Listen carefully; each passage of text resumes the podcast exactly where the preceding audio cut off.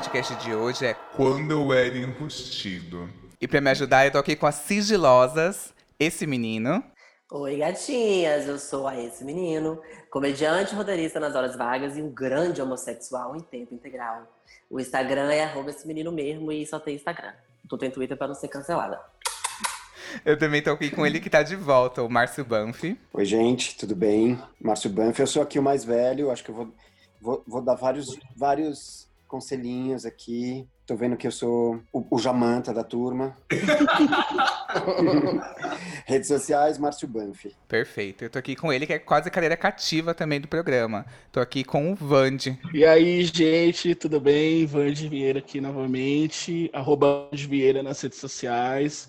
Sou jornalista e aí caminhando para ser influencer. Então, se você gosta aí de make, skincare, vai lá me seguir no Instagram que tem coisa boa para vocês. Tá, o que, que é alguém enrustido? É alguém que não se revela, que não expressa quem realmente é. Um gay enrustido? É um gay que esconde que é gay. Então aqui a gente vai falar sobre isso, sobre esse período das nossas vidas. Todo mundo aqui é gay declarado? Eu não tenho como voltar atrás mais. Depende do boy, depende do boy. No Grindr você é sigiloso, aqui no No Instagram. Grindr sigiloso, no Instagram sou blogueira. No Instagram, empoderada. Exato. Tá, vocês tiveram algum período em que vocês foram enrustidos? Bom, gatinha, eu, assim, honestamente, acho que vou estar aqui trazendo um contraponto, porque eu não passei por essa fase, assim. É muito doido, não sei explicar também da onde que vem isso, mas eu desde muito novo tinha muita certeza de que eu era gay, assim, e eu tinha também uma noção do que significava ser gay, tipo assim, sabe? Tipo, homem com homem é isso. E eu sabia que existia uma forte atração, eu já tinha uma grande queda no Xande da Harmonia do Samba. Menina, e aquela calça de capoeira, balangando as coisas, eu ficava passada. Manjando a rola do, do Xande da harmonia do samba. Então eu realmente, tipo assim, não tive essa fase. Eu acho que ninguém chegou pra mim e falou assim, então, você sabia que você pode é, é, não transparecer tanto, tipo assim, que você é bicha? Porque talvez se eu, se eu tivesse entendido isso, talvez até teria sido, sabe? Tipo assim, porque hoje a gente fala, é bacana, ah, porque é empoderado e tal. Mas não, não tive essa fase e passei por maus bocados, viu, bicho, por conta disso. Mas realmente, assim, eu nunca, nunca passei por essa coisa de, tipo assim, me ver mais afeminado e tentar dar uma endurecida no jeito de andar ou de falar, sempre gesticulando horrores, entendeu? Ai, que maravilhoso isso. Agora. Entendeu? Que eu cresci num interior lascado. E na escola, assim, né, bicho? Porra, é um inferno pras bichinhas. E assim, hoje eu acredito até que tem mudado, assim, mas na minha época foi, foi esquisito o negócio. E você, Márcio, teve aquela fase em que você se entendeu como gay e preferiu esconder? Tentou esconder das pessoas? Eu acho, assim, a minha geração era muito diferente da geração de vocês, né? Muito diferente. Eu acho que todo gay sabe mesmo, assim, como, como esse menino falou, acho que todo gay sabe que é gay, né?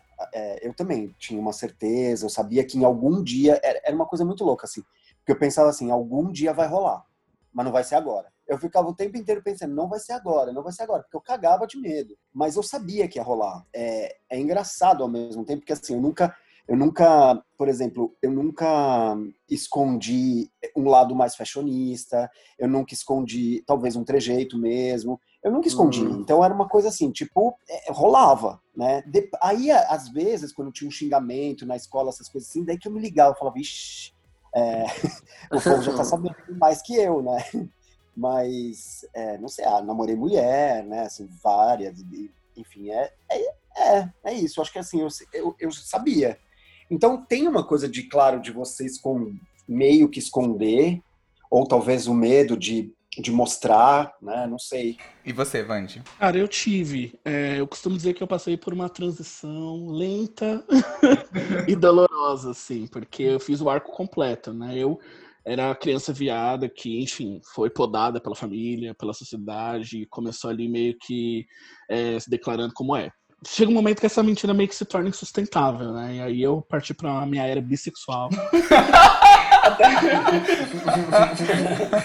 pra sentir o terreno, né? E aí eu contei pra algumas amigas, meio que do nada, assim, durante uma conversa. E a, a, a reação delas foi é, tão boa que aí eu falei, ah, cara, quem sabe então eu consiga aí com o tempo é, falar que eu, que eu sou gay e tal. E aí, só que assim, nesse processo que eu ainda tava ganhando essa confiança pra falar pras pessoas e depois pra minha família, aconteceu uma situação aqui em casa que minha mãe me tirou do armário, né? É, eu sei que não é o melhor termo, enfim, mas só para vocês entenderem de uma maneira rápida que, como foi que a coisa aconteceu. É, e aí foi muito brusco para mim essa, essa transição e eu não eu ainda não tinha me, é, me desvencilhado de toda a agressão que a gente sofre para mudar o nosso jeito de andar, de falar, é, para se encaixar nesse padrão é, mais heteronormativo, né? Então eu comecei mesmo a me declarar como gay, mas eu ainda era muito heteronormativo. E só uhum. depois, assim, com 18 anos, que eu comecei a trabalhar no call center, que foi meu primeiro emprego e tal, convivendo com as gays que já são muito, que já estavam muito na minha frente nesse sentido, foi que eu comecei a ver que estava tudo bem é, ser quem eu sou e que eu não, não precisaria ficar me policiando com relação a tudo que eu falo, tudo que eu faço. E foi muito libertador, assim. Então, se eu for falar de tempo, eu acho que, sei lá, foram, foram mais de 18 anos aí até eu chegar nesse lugar de de aceitação e de, de libertação mesmo, assim. 18 anos? É, porque foi quando eu comecei a trabalhar, eu tive uns meses aí, então 18 para 19 foi quando eu eh, consegui chegar nesse lugar que eu tô hoje. Que é o último estágio da minha evolução. Atingiu o pico. Atingiu o pico e assim, enquanto eu estiver vivo, sabe Deus onde eu vou parar. É, a, partir de agora, acho que... a, partir de agora é downhill. Não tem mais Não tem. É, não sei, não sei o que vai acontecer, mas estamos aí. Eu acho que eu tive um caminho meio parecido com o do Vandy, assim. Eu fui uma criança muito viada, tipo assim, dançava o chan, tinha a voz afeminada. Tipo... Mas, por incrível que pareça. Eu também não tinha noção de que eu era gay. Na escola me tiraram do armário porque falava, tipo assim. Ai, ele é gay, você é viado. E eu não sabia o que significava isso, sabe? Então, tipo, eu ficava meio. A galera dá dica, né? Dava o gabarito e eu lá, tipo assim, boiando. Só e no aí... checklist. não, mas eu me achava muito. Não sei se é isso, mas eu me achava muito assexuado. Eu ficava com meninas, beijava meninas na escola. Eu era do time de futsal da escola. Gente, muita futeboleira. Pra ser goleiro é de lei, ou goleiro reserva. Eu era goleira. eu nem ia de tão bicha na educação física. Não, professor, eu tô de sandália, de pulo do gato. Não dá pra fazer educação física. Mas na escola, eu ficava com meninas e as meninas falavam assim: ai, o Y não é gay. Eu fiquei com ele. E, e, e, eu não sentia prazer nenhum em beijar a menina. Eu beijava e falava assim: gente, como beijar é chato, que perda de tempo. Essa menina tá com bafo, não sei o quê. E eu não me excitava, não tinha vontade de passar a mão. As meninas pegavam minha mãe e botavam na bunda delas, no peito delas. E eu, assim, meio não sentia vontade. Aí eu comecei a olhar de um jeito diferente algumas coisas, assim, na infância, uns homens. Aí comecei a uh. fazer igual esse menino, dar umas manjadas, assim. Aí eu falei assim, ah, eu acho que sou gay. Sempre atenta. É, mas eu, eu, na verdade, nem fui eu que me toquei que eu era gay. Uma amiga minha chegou e falou assim, ó, essa, essa amiga gostava de mim. E eu falei, não quero ficar pra estragar a amizade. Mentira, que eu era. Ali eu já tava no auge da minha bichice, assim, não queria ficar porque eu não. Amizade de uma semana. amizade de uma semana, não quero estragar a amizade. E aí ela falou assim, você é gay? Eu falei, ah, acho que não. Ela falou assim, então fica com meu primo. Aí eu fiquei com o primo dela. Daiane, se você tá ouvindo isso aqui, olha, você acabou com a minha vida, velho. E eu gosto que ela, ela não teve nenhuma resistência, né? Tipo assim, então fica com meu primo, tá. Aí foi já logo já Ah, eu não conhecia, eu não tinha amizade pra estragar, eu poderia ficar com meu primo. Não tinha nenhuma amizade. Eu amei a Dai, eu amei. Gente, a Daiane, é, ela marcou tanto a minha vida, essa desgraçada, ela acompanhou muito esse meu processo da minha fase, porque ela foi a primeira pessoa pra quem eu contei que eu era gay. E aí eu lembro, aí tem até uma história péssima, que, só um parênteses aqui, que uma vez eu tava na casa dela e ela contou pra mãe dela. E o terror da minha vida era que a minha mãe descobrisse que eu era gay por uma terceira pessoa.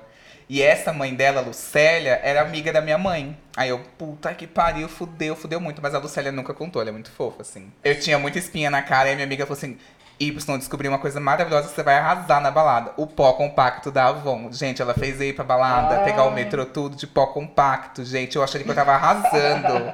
A cara é ridícula. Sujei todas as camisetas dos machos na balada, foi péssimo. Só na carimbada, só na carimbada. Não, e eu achando que eu era super hétero, enganando todas as pessoas, assim, tipo. O Y namora da Yane, namora da Yane. Eu, assim, namoro, namoro, uso o pó compacto dela emprestado. Mas é, é, muito estranho isso, porque é, às vezes, assim, principalmente na minha infância, era justamente isso. Eu fazia coisas de gay, mas sem saber que eu era gay sem ter a noção de que eu gostava hum. de homens, assim, tipo, é, eu amava dançar em casa escondido, assim, tipo. Gente, isso era a minha vida. Eu, eu também fazia, eu também, tipo assim, eu sabia que eu era gay, né, e tal. Mas eu fazia essas coisas sem saber que eram coisas de gay, entende? Tipo assim, eu, ainda mais porque meu irmão mais velho também é gay. Tá me entendendo? o outro da minha mãe é quase um dark room, tipo assim, ela produz pro Brasil, ela produz bastante bicha, né? Tem muita bicha que sai lá de dentro. então, e aí, tipo assim, a gente brincava das mesmas coisas, a gente gostava muito, tipo assim, de minha mãe saía pra trabalhar e tal, a gente brigava pela mesma bota, porque a gente queria a bota de cano alto. E, e, e blusa na cabeça pra dançar e tal, tal, tal. E eu ah. dançava e ficava, tipo assim, eu sou a Britney. tá? Tipo assim, ok. Tipo assim, então tá bom. E aí fica, sabe, tipo assim, e eu não sabia que isso era repreendido. Tipo assim, eu sabia que se eu saísse de bota na porta de casa, alguém disse, você paia. Mas eu fazia, assim, sem ter essa noção de que era uma coisa de bicho. Tipo Mas assim. sabe uma coisa que é bem engraçada? Essa coisa da, né, de, de, de começar a manjar, ou mesmo de é, dançar o tchan. Eu tinha, tinha aquela história de alguns amigos que já xingavam, né? Aquela coisa e tal. E aí eu lembro que uma vez a gente estava indo na casa de um amigo, aqueles assim, que tipo, que não era nem reserva do futebol, não, era o capitão do time e tal, o moleque que jogava bola todo dia, pegava, pegava as menininhas. Isso a gente era bem, bem pequeno, menos de 10 anos, mas ele pegava, namorava as menininhas, não sei o quê. Aí chegou um dia que a gente foi procurar ele na casa dele e tal, daí a gente começa a chamar, ele não atende, daí tava eu e mais quatro amigos. E ele não atende, ele não atende, não sei o quê. Daí quando a gente. Daí a gente, tipo, aquela coisa, né, de casinha, bairro, todo mundo se conhece, a gente entrou na casa dele e foi direto pro quarto. E ele tava com a, com a cueca feito fio dental, ele tava imitando a Gretchen, tipo, rebolando muito. E eu lembro que isso ficou tanto na minha cabeça, porque eu falava, uau, e depois a bicha sou eu. Era, era muito, isso, né, assim, é o que eu tô falando, assim, pra, pra alguém da minha idade, isso era muito esquisito na época. A gente achou, eu, eu mesmo, mesmo eu que era gay, né, é, eu, eu, já achava estranho, eu achei estranho. Eu falava, nossa, mas por que que. Isso sim era uma coisa, né, de, de não de não entender, de talvez, né? Não sei, não sei se ele virou gay hoje. Gil, será que você é gay hoje? Não sei. se você estiver ouvindo, manda me procura. Uma vez, ele, ele, que começou a me chamar de viado, isso que foi mais engraçado, sabe? Gil! Não, mas eu lembro que teve uma coisa que foi super engraçada uma vez, que eu acho que foi aí que ele começou a me chamar de, de viado. Tinha uma novela que era uma novela que tinha o Tony Ramos, ele era surdo, mudo, acho que ele era os dois, surdo e mudo. E aí eu soltei, nossa, eu acho ele tão bonito. E, e aí ele falou Tony Ramos? Tipo assim, não, não, era, não, era não, o Tony Ramos? Não, ele falou, o quê? Esse cara horroroso, todo peludo, não sei o quê. E ele meio questionou de eu achar o Tony Ramos bonito. Mas, meu, sabe quando você solta um negócio que não era para soltar? Até hoje eu não, eu não solto que eu acho o Tony Ramos bonito, sabe? Porque, porque até hoje eu acho ele bonito. Porque eu acho ele bonito mesmo. Mas imagina, tipo, sei lá, tinha uns 9 anos, 10, e eu falei, nossa, eu acho ele tão bonito. E o pior é que ele tava escrevendo uma coisa com concha, sei lá, eu achei a cena muito romântica, sabe? E aí ele, e aí foi a partir daí que ele começou. E aí esse Gil era isso, assim, é, é, eu acho que ele não era gay mesmo, assim, é, mas ele, ele teve esse momento. Eu também tive esse momento, né, assim, sei lá, eu e minha amiga, a gente ficava dançando, uma vez a gente dançou tanto na, na, na casa dela que a gente acordou no dia seguinte achando que a gente estava com com meningite, porque a gente não conseguia mexer a cabeça. Tanto bate-cabelo, sabe? De tanto bate-cabelo. É, então tinha isso, e eu acho que é por isso que ele também fez, não necessariamente porque ele era gay, sabe? Porque eu acho que assim, a, desco a descoberta da sexualidade em si, eu acho que é uma coisa que demora um pouco mais. Né? Você entender no que, que você sente tesão. Às vezes você se entende mesmo já como uma coisa. para mim era isso, assim, eu me entendia que eu não era igual aos caras, assim, eu, eu entendia isso. Eu não, eu não gostava de futebol, eu, eu, eu, eu era que nem esse menino assim, tipo, ah, eu, hoje eu vim de sandália, não vou jogar, sabe? É, e, e, eu acho que demora, demora um tempo, assim, eu não gostava, eu, todas as minhas, a, a, grande maioria das minhas amigas eram mulheres, então, sei lá, acho que demora um tempo para você perceber que, que, que existe esse lado sexual também, talvez também seja isso, né? Você faz algumas coisas já tendo uma coisa, uma característica gay, eu acho, mas sei lá, eu é, é, esse momento de, de entender o lado sexual, para mim demorou um pouco mais. Eu sabia que eu era gay, mas assim, para entender que tinha um lado sexual mesmo, puta, foi quando eu comecei a sair, sei lá, 14, 15 anos, assim, que eu comecei a ir nos lugares e tal. Daí eu, aí eu acho que começou. Eu acho que até você achar, tipo assim, se atrair por um cara, tipo, achar o Tony Ramos um tesão, até isso, até você de fato querer pegar um cara, tem muito chão, eu acho, assim, sabe? E não só querer pegar, né? Tipo assim, a oportunidade de conseguir. Demora, eu acho que o É, gay não tem esse O pior acesso. é isso, assim, porque eu, eu, eu, eu sou da época da, do vídeo, da videolocadora, né? Então eu ia alugar um filme, aí eu, eu não alugava um de gay, eu alugava um de bissexual e colocava, sei lá, entre Guerra nas Estrelas e, e Sexta-feira 13, sabe? Daí eu ia com três filmes no, no, no Ah. balcão, pra, pra, que daí o, o bissexual tava no meio. Só que daí é claro que a desgraçada da atendente abria todos os filmes na frente de. Enxerida. É, abriu os filmes na frente de todo mundo, daí tava lá, ai, bye, não sei, tudo com o bi, né? Aquela foto assim de dois homens pelados e uma mulher, sei lá, porque além de tudo também tem essa, né? Ah, é menos pior ser bi, Sim. né? Sei lá, na minha, na minha cabeça na época, 14, 15 anos, não sei. Nesse momento era o momento que aí sim que eu comecei a entender que era que era isso, assim, que tinha sim uma coisa que eu tinha tesão e que também, na verdade, além de ter o tesão, como você falou, puta, como que vai rolar isso? Uhum. Suas amiguinhas todas, beleza, você pode namorar, você pode beijar, mas e os meninos? A minha primeira vez já foi, tipo assim, com pornô gay na internet, sabe? Eu, eu já fui, tipo assim, eu não sei também que eu fui mitosado, pode ter sido. Mas eu já de primeira, tipo assim, já tava total na minha cabeça, tipo, gay, é disso que eu gosto e tal. Eu nunca tive esse negócio, tipo assim, ah, não, vou, vou ficar. A galera me falava muito isso, tipo, é, mas já foi com menina pra saber e tal, tal, tal. Tinha sempre essa, essa onda. E sempre tive muita certeza, tipo assim, até nessa questão sexual também, assim, de atração, já foi muito direto nesse meio, tipo, bicha, então vambora. Maravilha! Mas é por isso mesmo que eu acho a geração de vocês, assim, é abençoada. É abençoada. Obrigada. Pelo amor de Deus, gente, tudo que, vocês, tudo que eu, eu tive que passar, vocês vão passar, porque era literalmente era horrível. Começou a ver, eu comecei a ver graça com sala de bate-papo do UOL.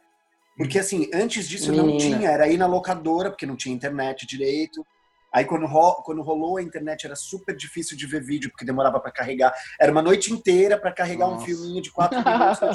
sabe? completamente diferente. Daí, beleza. Daí, daí começaram as boates gays, e daí vai na boate gay, beleza. Aí depois que você chega na boate gay, que você vê que tá tudo bem, você fala, pronto, tá, que ótimo, ó, tá vendo? Dá pra ser feliz, tá tudo certo. tá? Então, Mas eu lembro que assim, na É. escola eu tentava passar des- desapercebida, né? E aí eu pegava, eu absorvi o estilo dos caras. Então aí os caras eram, era, era muito aquela moda da galera surfista, sabe? Aquele colarzinho de, de bran- não sei, que é tipo um dentinho de tubarão, não sei. E aí era Nicoboco, Tente Beach, aqueles tênis enormes, eu amava, era meu estilo. Billabong. E eu era super regueira, super falando, nossa, amo reggae. Odiava reggae, odeio até hoje reggae. E aí, eu- depois eu comecei a me entender. Falei assim, não, eu, preci eu sou diferente, mas mesmo sendo diferente, eu tinha que me adaptar a alguma coisa. Então aí veio a moda emo. Que aí já era um pouquinho mais bicha e eu já conseguia pegar, não, eu já consigo ser um pouco mais bicha. Me identifico mais aqui com skinny, com alguma coisa mais grudada, mais preta. E Mas, de mas tem mais vaidade. já tem uma vai... Não abdicava tanto da vaidade quanto no surfista, que era só regata. Eu assim, ai, não, tá muito ruim, né? Mas, gente, eu pegava muito na era surfista. Meu, minha, meu Gente, auge assim, de pegação foi na era surfista. Eu, eu, ia, eu ia com os amigos pra Guaru, Guarujá pra competir com bodyboard, né? A bichinha lá, sei lá, eu era todo esquisito. Depois que eu cresci, mas eu era pequeno, magro, com cabeção, eu ia lá competir. Era outra história. Por isso que eu tô falando, era completamente outra história. Outra história. A primeira vez que eu fui numa boate, que ne- nem era uma boate gay exatamente, mas que eu fui numa boate, eu vi dois caras se beijando, nossa, é isso que eu falei, assim, pra mim foi libertador pra caralho. Eu falei assim, nossa senhora, é, é, existe isso, tá tudo bem ser, não vou ser preso, né? Não vai morrer, não é? Quando eu contei pro meu pai, sei lá, ele já devia ter uns 60 quando eu contei, mas é, ele queria, ele entendeu outra coisa. Ele falou assim: Nossa, vou te dar uma viagem, você esfria a tua cabeça. Sabe, esse- é, era isso, né? Era um medo. Ai, eu amei. Eu também, como assim? Eu não eu Ai, tá ganhei um bom, tapa. pai. Tem um amigo meu que o pai dele levou ele pro puteiro. Tipo, ele tem a minha idade, o pai dele levou ele pro puteiro. Ai, nossa senhora. Aí ele chegou e ficou conversando com a puta e a puta se esfregando. E ele assim, vamos, ai, não sei o que, não sei o que, não sei o que. Aí no final ele teve que transar, assim. Aí ele transou. Meu pai falava isso também, que ia me levar, ia, tipo, rezando pra nunca fazer 18. Eu pensava assim, que é que eu morra. Menina. Vou ter um AVC nos braços da puta. Ela finge um desmaio na frente dela. sei lá. Ai, a pressão baixou. Infelizmente ele desistiu dessa ideia. E no exército, então. Ai, o exército! Meu Deus do céu! Que Gente, terror! No exército, assim, eu contava. Quando, eu, quando faltava, assim, sei lá, um ano pra eu fazer 18, dos 17 aos, aos 18, eu ficava contando todos os dias, eu lembrava. Eu falava, meu, daqui a pouco vai rolar Tá o chegando a hora. exército. É, e, foi- e chegou, né? Fui dispensado, mas eu tive lá que fazer. Eu o também, graças a. Deus. Não, eu E- fui dispensado, mas eu tive que ir nos lugares, mediram o tamanho da minha cabeça pra fazer o para fazer lá o, o capacete. Meu Eu passei por todas as todas as fases assim, mas Você eu fui dispensado. pelado? Super, Meu medo super, era ficar pelado. Mentira, sério. super. Não é mito? O quê? Que eu fiquei pelado? É. Não, além de não ficar, além de ficar pelado, você tinha que ficar na frente de um cara, daí você punha a mão assim na frente da boca e tinha que assoprar. É verdade. E aí, aí, Qual é a essa- aí, finalidade? aí as bolas têm que subir, porque senão você tem problema de hérnia. Meu Deus! Verdade. E era, Ai. e- só que era assim, era todo mundo na sala com menos de 30 centímetros uma pessoa da outra. Era muito. Imagina a tensão. Eu suava frio. Eu falava, meu, meu se eu ficar excitado aqui, fudeu. Né? Porque era esse o medo. O meu medo era esse. O meu medo era assim, Ah, puta, eu então, é. pegar. Eu posso até pegar essa porra do exército, mas eu não posso. eu não posso ficar excitado. Gente, ficar de era uma sala, sei lá, era uma sala menor do que um quarto, assim, era uma sala bem pequena que tinha, sei lá, 40 homens lá dentro. Todos pelados, tiraram a roupa todos ao mesmo tempo. Só que assim, é óbvio, né? Você tá com tanto medo que não existe ficar excitado, não existe, imagina. Não, capaz. Então, eu achei que era mito, porque quando, então, quando eu fui, eu tava com muito, muito medo. Eu falei, ai, meu Deus, é isso, eu escapei do puteiro, mas aí veio outra coisa pior. A vida da bicha é Não, de gente, obstáculos. 18 anos, assim, você não tem saída, né? Meu Deus. Aí, quando eu fui, eu falei, bom, é isso, né? Aí, eu cheguei lá, aí tinha assim, é, se você for testemunha de Jeová, avise. E aí, eu fiquei tipo, mano, será que eu aviso? Tipo, eu não sou, mas eu falei, será que se eu... Será que se eu, se eu falar que eu sou testemunha de Jeová, eu escapo ou é pior? Eu vou fazer uma coisa pior do que. Aí eu falei, ah, cara, na dúvida eu vou com a maioria, então eu não vou, eu não vou falar que eu sou testemunha de Jeová nem nada. E aí Imagina fui o lá, cara, imagina você fala que é que testemunha de Jeová, o cara fala assim, ah, então recita o Salmo 38. Exato. Então, exatamente, eu falei, é melhor eu ir no, no que é mais seguro, seja o que Deus quiser. E aí, no fim das contas, não precisou tirar a roupa nem nada. Ele fez, eu, sei lá, algumas perguntas lá, tive que preencher o negócio. E depois eu aí fui dispensado, mas tinha que jurar bandeira e tal. Aí, Eu tive piriri no dia do exército, de tanto medo. Sério? Gente, é que tipo assim, você tem que estar às 7 da manhã no, no- na fila do exército. Tem que estar às 7 da manhã lá. cedo, na minha também. E aí eu saí muito cedo, cheguei lá às seis e meia, que eu falei assim, não vou, não vou causar pra não ser alistada aqui, pra não ser convocada. Gente, cheguei lá, quando eu cheguei, que eu fiquei na fila, minha barriga fez blá blá blá blá. Passada. O meu, o meu caso foi muito, tipo assim, eu não tava, tava sabendo desse, tanto de bafão, porque o meu, eu assumi meus pais com 13 anos, né? Então, até 18, já tinha 5 anos de carreira e bicha dentro de casa. E aí, quando, quando chegou na hora, tipo assim, de alistar, eu já fui com meu pai, tipo assim, dispensado, pelo amor de Deus, a gente tem que dar um jeito de ser dispensado e tal. E aí, meu pai trabalha em fazenda, essas coisas, a gente foi, eu fui alistar numa cidadezinha pequena, perto aqui. E aí, cheguei lá, toda já preparada, que eu também sou atriz, não sei se falei no meu currículo. Cheguei toda linda, tipo assim, pra falar tudo que eu devia falar, tipo assim. E meu pai desatou a falar. Não é que ele tem asma e ele não pode, ele tem escoliose. Aí o cara falou, tipo assim, senhor, a entrevista é pra ele. E eu, tipo assim, pai, deixa eu brilhar. E aí ele foi, foi, foi, foi, foi, foi, foi, foi. O cara, ah, então tá bom, então tá bom. Aí tirou. E eu, tipo assim, não, eu quero ficar pelada. E aí o cara não rolou nada, tipo assim. Foi, foi show de bola. Nossa, amigo. Eu cheguei com uma desculpa, eu só sabia de uma coisa, que tinha aquele mito de que arrímio de família não era chamado. Aí eu cheguei e falei, Ai, eu sou a rime de família. eu falei assim, isso não existe, não tem nada a ver. Aí eu, ai meu Deus do céu, vou no banheiro de novo. Só por causa disso você vai servir. Só por causa desse desaforo, cara. Vocês já transaram com mulher? Ou beijaram? Não, também não. Você nunca nem então, beijou, menina? Ah, não, menina já beijei, mas tipo assim, já agora, tipo assim, bicha ah, velha já, criada, tipo, de farra, Minha tipo, amiga. e tal. É, tipo assim, amiguinha. Nunca, nunca. Então, eu lembro quando, tipo assim, eu fui beijar menino, eu fiquei nervoso, falei, gente, vai que eu não sou bicha, tipo assim. Eu já tô tão envolvida no personagem, já e agora que a eu não sou. acabou que era. Acabou que era. Eu também. Não, e assim, eu nunca, eu nunca, eu nunca beijei, nem que eu nunca fiz nada. E eu nunca nem menti, assim, eu era, eu até, eu era até muito honesto, assim, dentro do que, dentro dessa minha mentira, assim, eu nunca beijei na, nenhuma menina, nunca fiquei. E, mas eu queria querer. Então, tipo, eu lembro que né, nas matinezinhas, assim, eu ia e eu falava, não, agora eu vou. Aí eu ia com as minhas amigas e aí eu me sentia, eu me pressionava, eu me sentia pressionado pela, pela presença das minhas amigas e elas estavam cagando, né? Mas eu me sentia. E aí, aí eu falava, agora eu vou, e hoje eu vou beijar uma menina. Aí eu olhava assim, ah não, essa aqui é muito alta, não, essa aqui é muito baixa, não, esse look eu não gostei. Criteriosa. Criteriosa. Muito criteriosa. Né? E aí eu não beijava ninguém, tipo, passou cinco matinês, eu falei, cara, é isso aí, eu nunca, eu nunca, nunca consegui, e eu um dos meus pesadelos, assim, era justamente. E foi quando eu comecei a mudar o meu posicionamento, porque realmente estava começando a ter uma cobrança assim, muito grande com relação a isso. Porque eu não queria, obviamente, não queria ficar com nenhuma menina e não queria também iludir ninguém, né? Uhum. Aí eu, e eu lembro assim que aconteceram coisas do tipo, ah, sei lá, uma menina no portão da minha casa, querendo me conhecer, querendo ficar comigo, minha mãe falando, ah, vem cá, conhece a fulano, e eu, tipo, no meu quarto, não quero, não quero, então.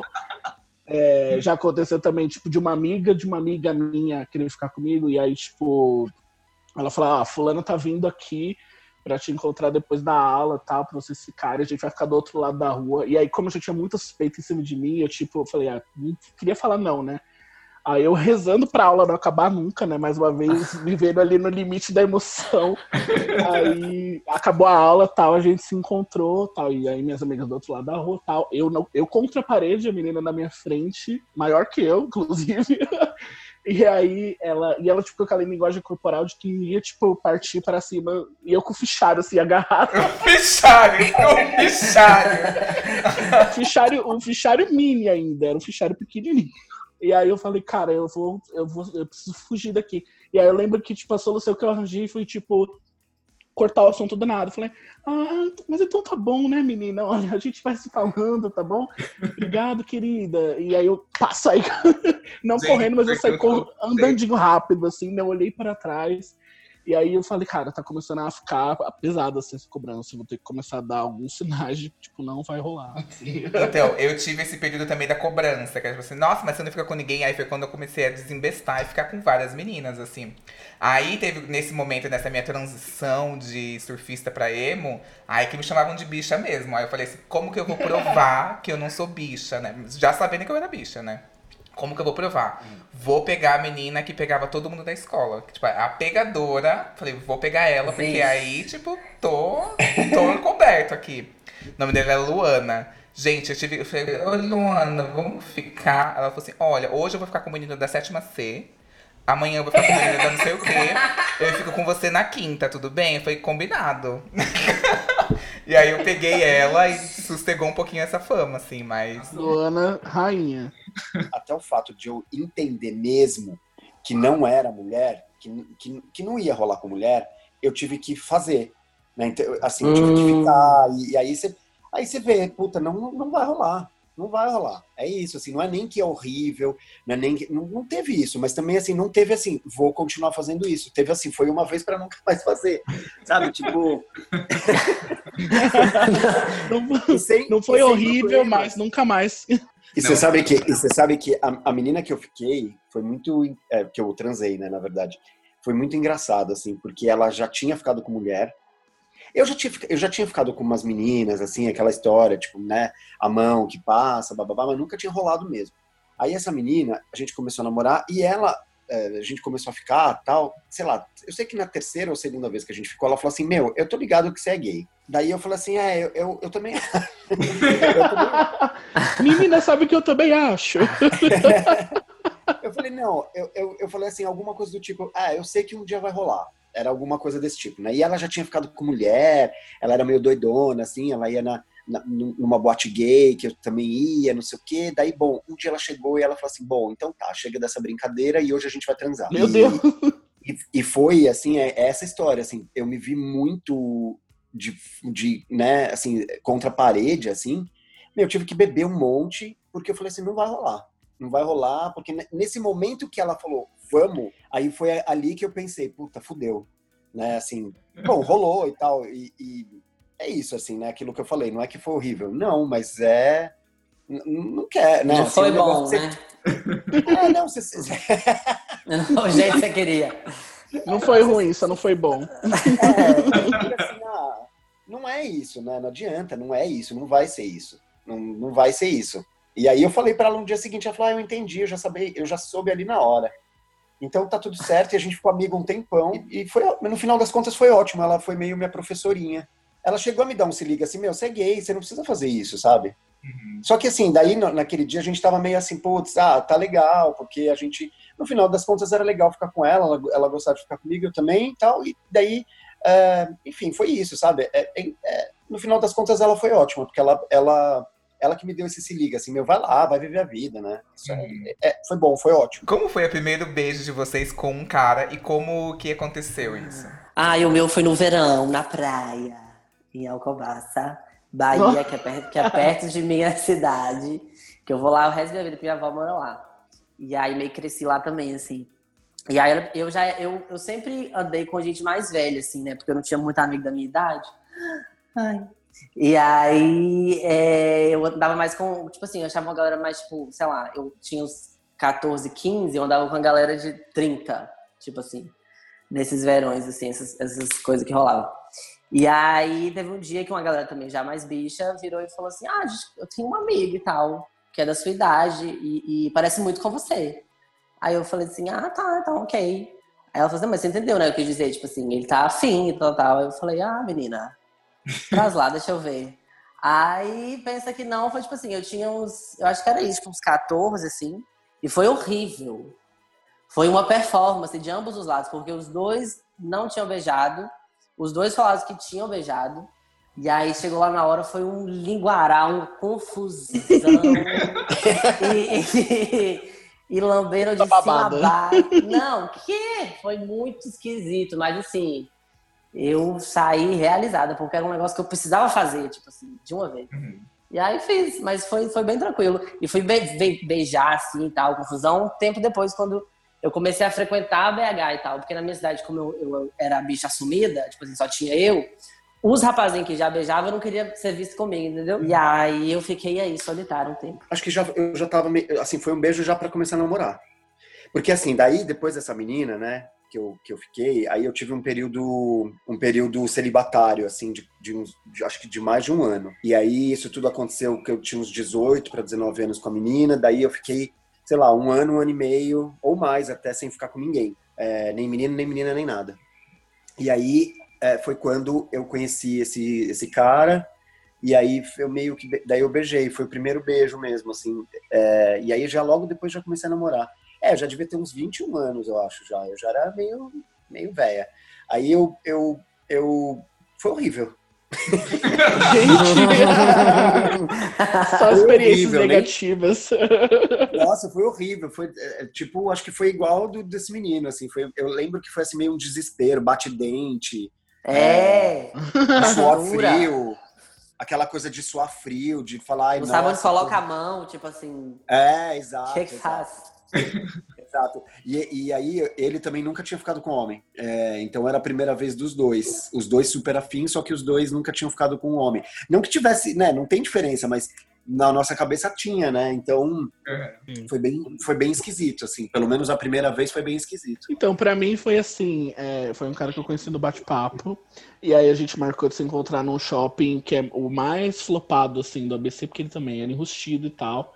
E aí, enfim, aí a gente escolheu para lá, assistimos um filme e aí depois do filme a gente foi para um escadão. Já tava escuro quando a gente saiu, a gente foi para um escadão, assim, a gente ficou no meio desse escadão e aí a gente beijou. E aí foi ótimo, né? uma experiência positiva aqui, foi ótimo, mas foi engraçado porque assim, ele tava muito em choque, muito mais do que eu, assim. Ele era um pouco mais velho, não sei, talvez seja por isso. Mas ele, a cada beijo, ele descia a escada para ver quem tava vindo pela rua de baixo, e depois subia a escada para ver quem tava vindo pela rua de cima.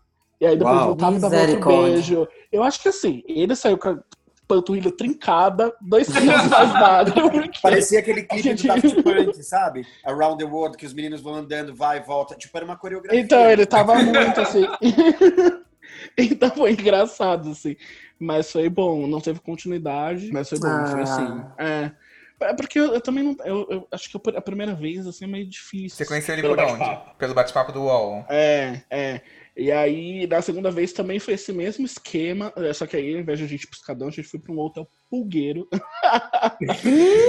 Mas, é, e aí, pra conversar, gente, eu juro, né? Eu sou demais. Eu falei, vamos conversar. Corta a cena, enfim. Aconteceu tudo que tinha que acontecer. E aí, dessa vez, teve continuidade. Ele também era enrustido. Então, quer dizer, gente, era outra época, né? Época de orelhão, cartão telefônico, o celular era caríssimo, a ligação.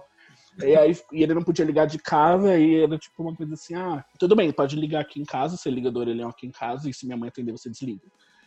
E, e aí, só que minha mãe atendia sempre, né? E aí minha mãe começou a ficar desconfiada e puta. E aí um dia ela engrossou a voz, quando essa pessoa ligou. Ah, E aí ele falou, alô. Aí minha mãe falou, o que, que você tá querendo com meu filho? É? Não sei o quê. E aí eu vim, aí, tipo, até eu convencer minha mãe que eu não sabia o que tava acontecendo, assim, foi uma caminhada, assim. E aí no dia seguinte eu peguei o orelhão, liguei pra ele e falei, olha, nunca mais me ligue, não quero mais nada com você, porque eu já sabia. Eu falei, gente, eu não tenho, eu tinha 15 anos, eu não tenho condição de lidar com isso agora. E aí, depois disso, eu falei, não vou, até eu estar assumido e tal, eu não vou é, deixar evoluir muito, assim, sabe? Então era meio que só dates soltos, assim, começo. Vande, eu não é- queria... eu tô muito curioso pra saber qual que era seu user. Você lembra? Ai, menino. Era uma coisa mais geral, tipo H18, eu amo, né? Esses três anos que eu colocava mais. Tipo, H18, ABC, era um nick mais descritivo, assim, sabe? Do Ah, que tá. Bem mais direto. mais- É, sem local. Eu tive uma coisa É. meio parecida com, com o Márcio. Que eu tive período de celibato também. Assim que eu me entendi como gay completamente, falei assim, né, não adianta, não vou mais me forçar a ficar com mulher. Eu, eu aderi a um celibato que eu não conseguia me atrair por ninguém. E eu nem procurava paquerar. Eu ficava zoando. Eu entrava no bate-papo UOL é, como Sheila e ficava zoando os caras, assim. E aí eles iam lá e, e batiam punheta no webcam e tal. E eu ficava vendo aquilo. Às vezes batia também, me masturbava, mas não passava disso, era zero afetividade. Pra mim era tipo assim, não, só, só por enquanto é isso, assim, sabe? Nem era tão consciente, assim. E aí, é, eu, eu, eu era da comunidade do Orkut, Alanis Morissette Brasil. E aí, e aí, nessa comunidade, é, um cara me adicionou no Orkut, a gente começou a conversar, e até um dia que ele se declarou pra mim. E ele falou assim, ah, eu gosto de você e tal, não sei o que, você é gay? Aí eu desliguei o computador da tomada, que era perigosíssimo naquela época, se você desligasse a puxada da tomada, queimava a CPU, eu puxei da tomada, e aí eu, eu amo, amo drama, né? Eu peguei, corri pro banheiro, comecei a tomar banho e desci no chuveiro e falei, ai, eu acho que eu também o amo. Tipo assim, acho que eu nem amava de verdade, acho que foi só o primeiro afeto da minha vida. Mas enfim, foi o nosso primeiro, eu saí com ele, a gente foi pro shopping, assim, eu morava na BC, ele morava no interior de São Paulo. Aí ele veio pra São Paulo, ficou no, foi- no shopping Eldorado. Eu tive que sair de Diadema pro shopping Eldorado, que era tipo assim, era onde era o Parque da Mônica, assim. E aí foi um date super fofo, assim, a gente se encontrou, foi na Playland, assistiu filme, não sei o que, a gente fez muita coisa. Andou, é, patinou no gelo, no shopping Eldorado. Tipo assim, gente, Ai, que lindo. Gente, foi perfeito. Assim, no final do dia, nada de beijo, assim. Aí no final do dia, ele pegou e falou assim: Ah, eu vou te levar. Eu tinha que ir até o terminal de Abacara. Aí ele me deixou lá de metrô. Aí tava chovendo, aí eu tinha que atravessar a rua. E aí ele, a gente parou embaixo do orelhão, ele me beijou embaixo do orelhão. Na chuva. Aí eu falei, nossa, eu amo esse menino. Assim, Epa, peraí, cara. Não vou confundir as coisas. Eu fiquei tão louco por esse menino que eu me assumi por causa dele. Eu cheguei pra minha mãe e falei assim: Olha, mãe. Ela falou assim: "É, Você tá estranho. Você falou assim: Mãe, sou gay. É isso mesmo que você vou acha? casar. Não sei o quê. Tô saindo com o menino. Ela falou assim: Quem é é ele? Ela é tipo isso, faltou me exorcizar. Ela, quem é ele e tal, não sei o que, quantos anos ele tem. Eu falei, ah, ele tem a minha idade. É, ele faz ele estudava na USP, né? Ele faz USP. Ele gosta da Alanis. Ele gosta da Alanis Morissette, igual eu. Igual eu. Aí eu me assumi, tipo, foi horrível, assim, a gente falar sobre isso depois. E aí eu cheguei pra ele e falei assim, olha, eu me assumi pra minha mãe. É, não sei, achando na minha cabeça que ele ia achar romanticíssimo, assim, que ele ia... Aí ele começou a ficar muito estranho e ele era enrustido. E aí eu acho que eu já. Depois que eu falei pra minha mãe, gente, eu liguei um foda-se, que eu comecei a dar pinta, não sei o que, blá blá blá. E aí ele terminou comigo porque eu era mais afeminado. Hum. E aí, gente, foi horrível, assim, horrível. Mas vocês já saíram com caras que eram enrustidos? Eu, né, assumido aqui no interior. Quando eu mudei pra BH com 19, eu já cacei logo as assumidas. Então, tipo, eu não tive muito contato também com a galera que não era é, assumida, assim. Pelo menos, tipo assim, assumido pra si sabe? Então, pros amigos e tal. Tipo, eu já peguei uma vez um rapazinho que não era assumido pra mãe, mas ainda assim eu falei, eu, eu acho que ela sabe. Você já viu você, sua cara? Você tem cara de bicho. e aí. O esse menino, ele é do terror das bichas. Porque as bichas enrustidas, nesse momento em que elas estão enrustidas, que elas sabem que são gay, tudo que elas não querem ver é uma gay assumida, entendeu? Exato. Que chega e fala, você é gay. É o terror da. Não, eu mandava na rua, elas atravessavam. Tipo assim, se elas me vissem, elas saíam correndo. Porque, tipo assim, a galera, principalmente quando era mais, mais novinho assim, vê, tipo, duas, bichas, duas, duas afeminadas juntas. É tipo assim, ah, estão se pegando e tal, tal, tal. Então, tipo assim, a galera que, era, que tinha ali aquela dúvida se, é, se era hétero ou se era gay, tinha pavor de minha cara. Tipo assim, eles não, não queriam contato nenhum comigo, porque eu ia dar um indício. É feio, é feio. Não, isso é real, também passei por isso, tipo, de tirar essa satisfação aqui em casa, tipo, ah, olha, você foi visto, viu, com fulano. Aí, tá vendo? Exatamente. E eu, tipo, eu não tenho preconceito. Agora, acho que mais pro Vande e pro Márcio, assim. Qual foi a parte mais complicada nesse período em que vocês entendiam que vocês eram gays, mas que vocês preferiram omitir? Eu acho que a parte mais difícil é na família. Para mim sempre foi na família, assim. E, e, era uma coisa estranha porque no final das contas eu tinha mais medo de falar para minha mãe do que para o meu pai. É, então pro meu pai eu falei antes, pedi para ele assim muito para ele não contar para minha mãe uma coisa muito louca. E, e isso também é uma coisa que é estranha. Para os meus melhores amigos, eu também tive muita dificuldade. Tanto é que, assim, eu sumi dos meus amigos da época, sabe? Saí, saí fora, fui, fui viver outra vida, fui conhecer outras pessoas, porque eu tinha muita dificuldade de, de a partir daquele momento, ser é, aquele Banff que ia assumir para todo mundo que era gay. É estranho, né? É super estranho. Por isso que eu tô falando assim, o que passa na cabeça a gente nunca vai saber, né? De eu, de eu pensar assim, putz, putz, desses meus amigos aqui de agora, todos são heterossexuais, né? Todos eles ficam com os, com os sexos opostos. E eu não. Então eu me sentia meio um peixe fora d'água e eu acabei, caí, assim, fui, fui sair fora mesmo. Né? E eu só fui reencontrar essas pessoas muito tempo, assim, não, não que eu nunca mais vi, mas eu só fui reencontrar essas pessoas estando muito tranquilo com o assunto um tempo depois. Porque durante um tempo eu vivi uma vida meio underground, assim, eu, eu ia em, lugar, em lugares gays, eu tive outros amigos que eram meus amigos gays e que me mostraram que existia esse outro lado, talvez por causa disso, porque a minha geração é diferente. É, é foda a gente falar isso, assim, porque não é que a gente não quer aprender. É óbvio que eu é, quero muito aprender, né? Porque tem muita coisa que a gente não sabe. E eu acho lindo que essa galera nova, essa, essa geração nova ensine mesmo pra gente. Mas, assim, a gente tem alguns vícios, né, de, de, tipo, principalmente da sexualidade, a gente tem alguns vícios que são super difíceis, assim, sabe? Que a gente eh, demora a, a conseguir. É, você viveu, tirar... né? Tipo assim, coisas que você é, viveu, tipo. anos que a gente viu daquele jeito, entendeu? Sei lá, eu vi por 40 anos. Aí depois tudo muda. E eu sou, puta, eu sou professor de uma galera de 19 anos, né? Que assim, uhum. é todo mundo muito jovem. Então é muito louco a gente pensar nisso, porque hoje, obviamente, que eu pensaria diferente. Hoje em dia, puta que pariu, imagina, foda-se. É, foda-se meus amigos que são héteros, foda-se. Eu, eu, ia falar que eu, que, né, eu sou mais, assim, tal, mas é, para mim foi a parte mais difícil, foram os meus amigos, talvez até mais difícil do que minha família, porque minha família depois, assim, acabou indo com fácil, assim, sabe? Minha mãe, um dia, no dia que eu falei para minha mãe, minha mãe falou, ah, é, se você vai me contar aquela coisa que eu já sei, eu já sei. Então, no final das, no final das contas, da minha mãe foi até mais fácil. Aí até eu quis falar. Eu falei assim, não, mãe, mas eu faço questão de falar. Não estou ouvindo, lá, lá, lá, lá, lá.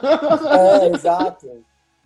E, e, e, tudo bem, né? E foi isso, assim, mas eu acho que é, sei lá, acho que é meio, eu acho que é meio desse jeito, assim. Para mim foi meio desse jeito, assim, foi meio esse medo que eu tive, sabe? Uhum. Então, para mim o mais difícil é, como eu passei por essa fase ali nos meus. Enfim, deixa sempre mais essa inquietação ali, foi mais ou menos com 15. Para mim, mais difícil foi pensar na rejeição da família, não só por causa da minha família, enfim, que a gente ama, nossos pais, nossos tios e tal, é, mas a gente depende deles, né? Então eu pensava também muito no tipo, se eu não for aceito, vou para onde? Pra rua, né? Porque eu tenho 15 anos, o que, que eu vou fazer? A minha ideia era muito deixar essa conversa para quando eu tivesse estabilizado com 35 anos, que não precisasse mais financeiramente, enfim, é, e não foi bem assim que aconteceu. Então eu, eu pensava muito na, na família. Minhas amigas eram muito tranquilas, assim, tanto que eu sempre comecei falando para elas, assim, sempre fui muito bem aceito, então não tive problema.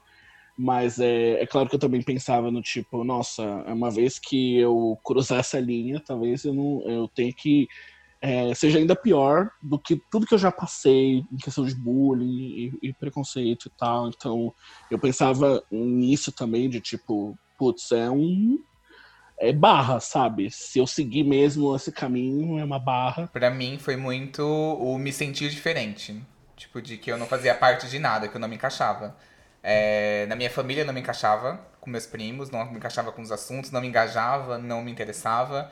É, na escola eu comecei também a me afastar das pessoas, é, porque não é interessante. E eu me via muito na internet. Eu ficava muito presente ali, porque ali eu conseguiria, conseguia ser bicha. Eu declarei que eu era gay para as pessoas do meu MSN, todo mundo. E aí tinha um fórum que era da Avril Lavigne, que era o ALBR, então tinha muito gay lá dentro. Então eu consegui enxergar uma referência que aquilo ali existia, aquilo ali poderia ser real e que eu poderia fazer parte daquilo e que aquilo poderia ser de uma maneira saudável para mim pela internet, que eu não tinha essa referência.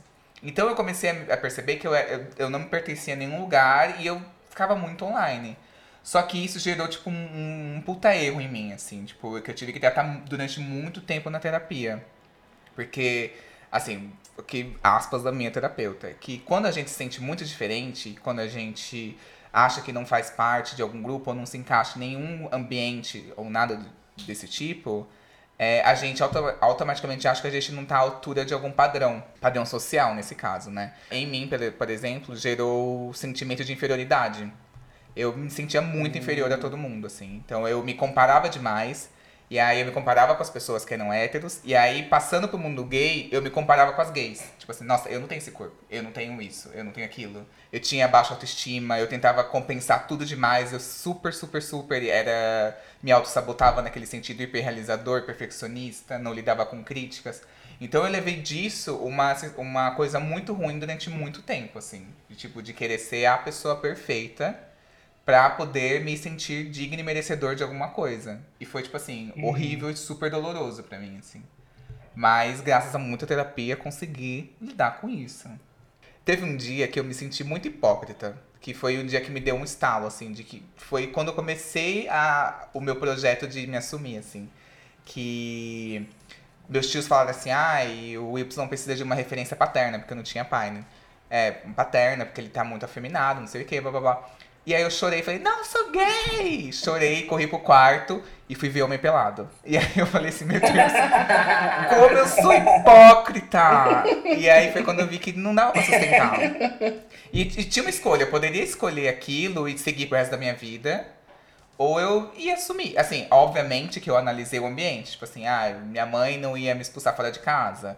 É, enfim, eu, eu, nesse ponto eu era muito privilegiado para poder conseguir fazer é isso. É importante ressaltar isso que cada um tem seu tempo e é. existe uma sua situação, né, também. É, tipo, existe uma, uma situação, exato, exato. Existe um um cenário mesmo mais propício, então não se sinta pressionado a falar porque a gente não sabe realmente, se você não souber mais ou menos como vai ser a reação, se você não tiver um plano B, um plano C, porque realmente é bem complicado, então vai no seu tempo. E assim, enfim, cada um tem o seu processo, é muito importante frisar Exato. isso mesmo. Também existe esse processo de não ter processo.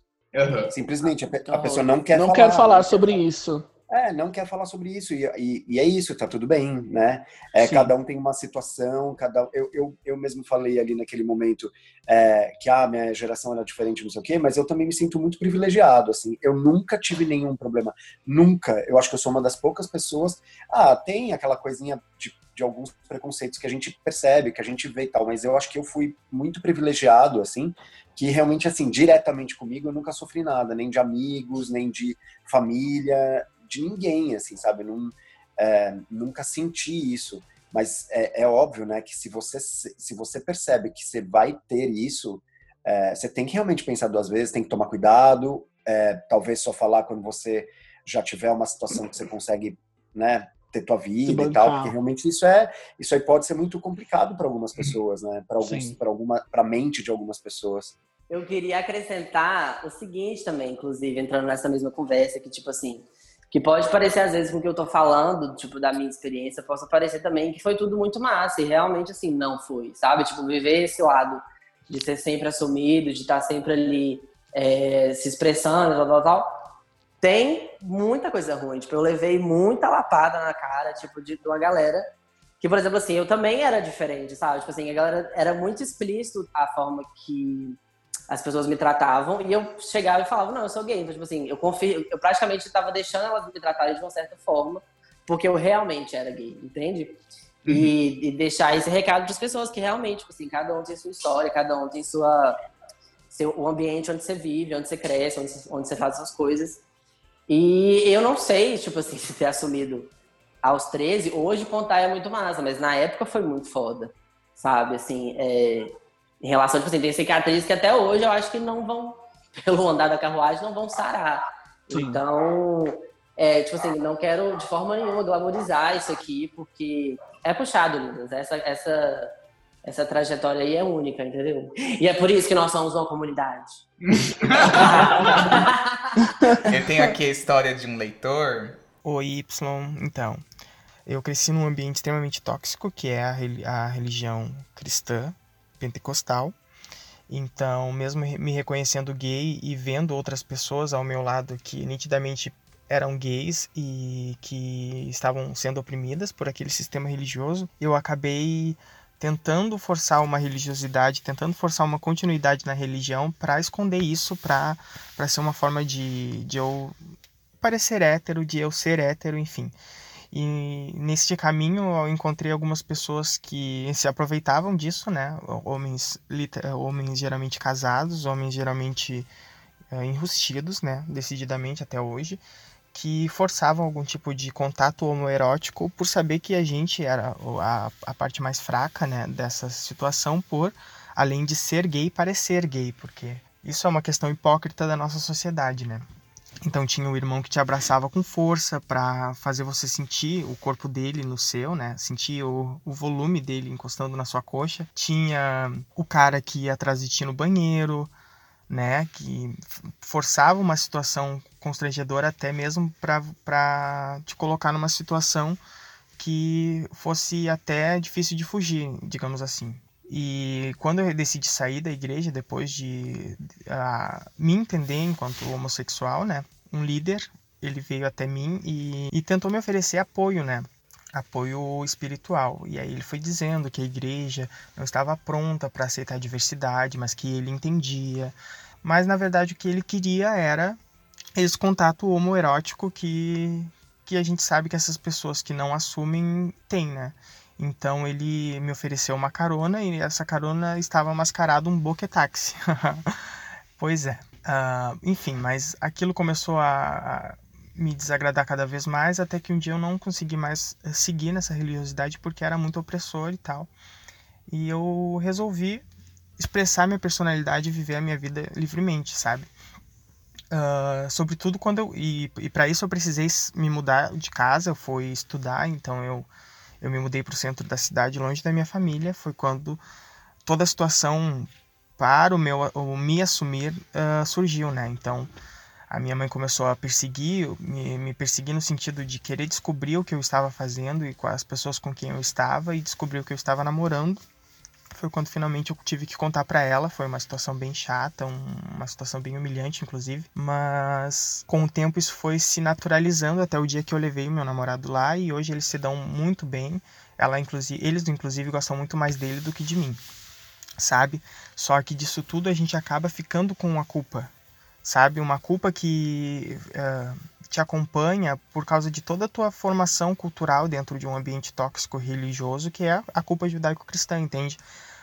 Porque você tenta provar para o outro que o seu relacionamento é, é saudável, ele é uh, um relacionamento de sucesso, como uma prova de mostrar para os outros que, que isso é, é, é normal, é natural e te faz feliz, sabe?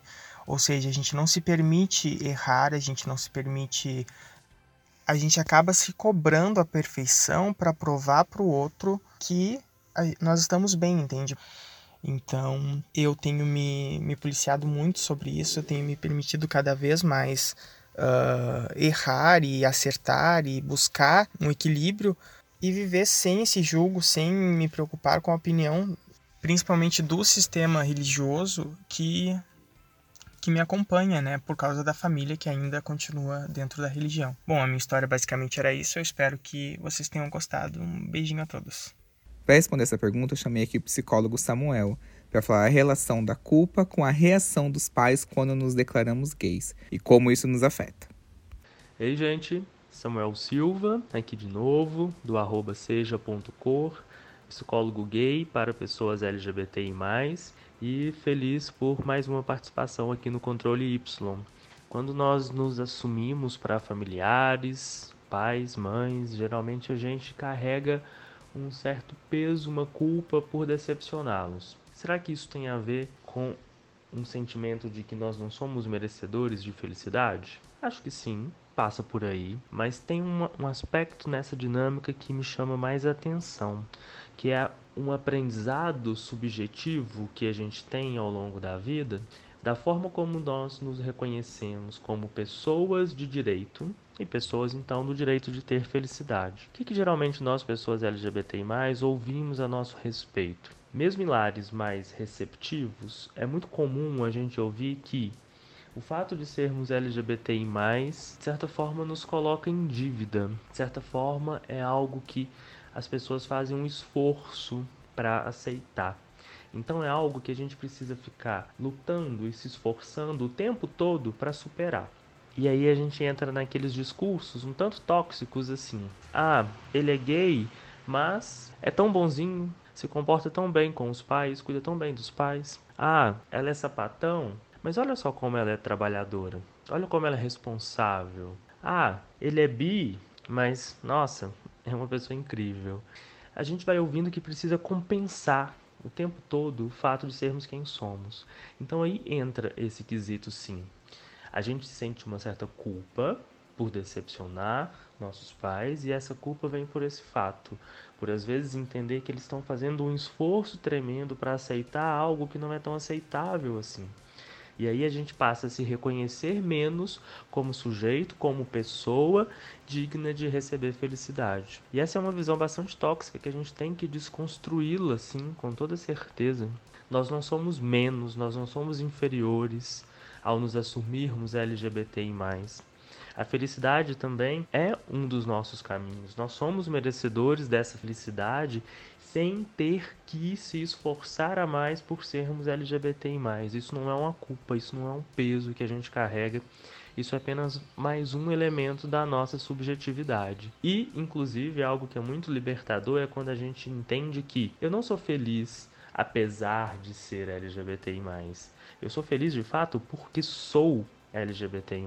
A partir do momento que a gente se assume, se coloca, se reconhece e se afirma dentro dessa nossa identidade, a gente entende que ela é tão constitutiva da nossa forma de estar no mundo que ela não é só merecedora de felicidade, mas ela é o elemento, é o aspecto que nos leva a encontrar a felicidade. Então vamos nos despir um pouquinho dessa culpa, desses discursos tóxicos que às vezes a gente nem se dá conta que está é, agindo sob controle deles, né? E para finalizar, a minha frase de sempre: seja a cor que a sua vida precisa. Até uma próxima. No ponto de não se sentir merecedor de ah, acontece alguma coisa ruim, é, eu mereço, ou e se sentir merecedor de coisas ruins e não se sentir merecedor de coisas boas, assim. É, uhum. Eu sempre penso assim, que é o que minha terapeuta falava para mim, assim, tipo, é, me dá três motivos porque você não merece ser feliz. E aí, se você conseguir dar três motivos, tá tudo certo. Vai, correr, vai correr, corre atrás aí e se vira, né? Plausíveis, não surto. Ai, eu maltrato animais. Eu já matei várias pessoas. Não sou réu privado. Aí você corre atrás, entendeu? Sei lá. E ainda assim foi só dois, não falou o terceiro. É, dá o seu jeito, dá os seus corres. Mas do contrário, por que não, entendeu?